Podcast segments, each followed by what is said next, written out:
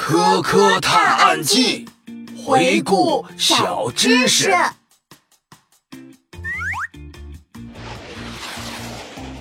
在我们永不停歇的探索精神中，太空的秘密呀，正被我们一一解开呢。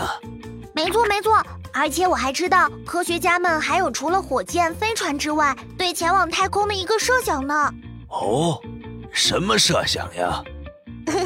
我今天就来跟小朋友讲讲那些有趣的太空知识吧。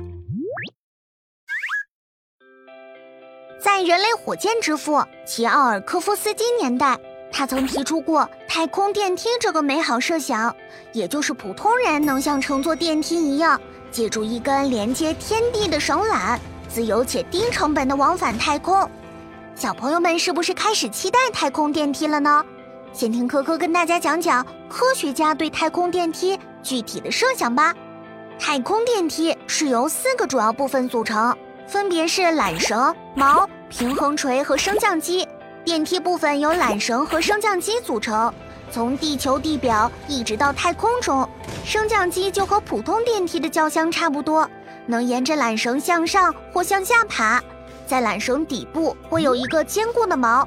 把缆绳牢牢地束缚在地球上，地表上还需要一个升降机的港口，在缆绳顶端需要一个平衡锤来支撑缆绳，缆绳要绷得像绳子一样紧，通过来自平衡锤的拉力来支撑其重量。平衡锤离地表要超过三点六万公里远，平衡锤可以建成一个空间站。但是太空电梯毕竟是美好设想，因为它最大的挑战就是缆绳。缆绳既要轻便又要便宜，还得比我们现在能生产的任何材料都稳定。可能的材料比如石墨烯和金刚石纳米线，但它们也许还不够牢固。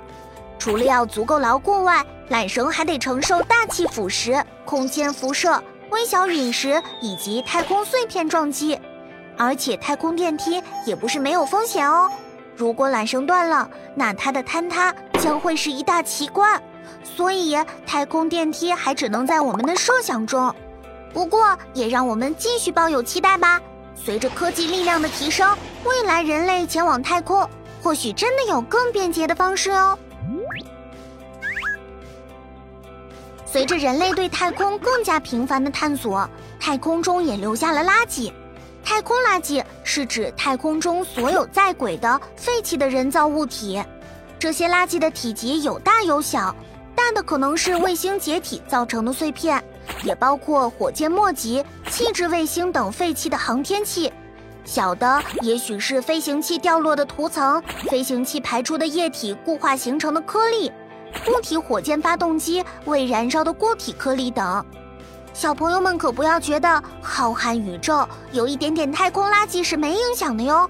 这太空垃圾哪怕是一个大小在厘米尺度的空间碎片，它就已经足够摧毁整颗卫星了。即使是毫米尺度的碎片，也有可能瘫痪卫星哦。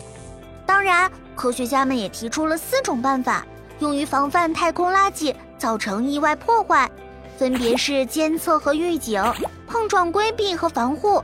离轨和弃置策略，以及主动清除。啊，太空知识太多了，小朋友们慢慢做好笔记哦。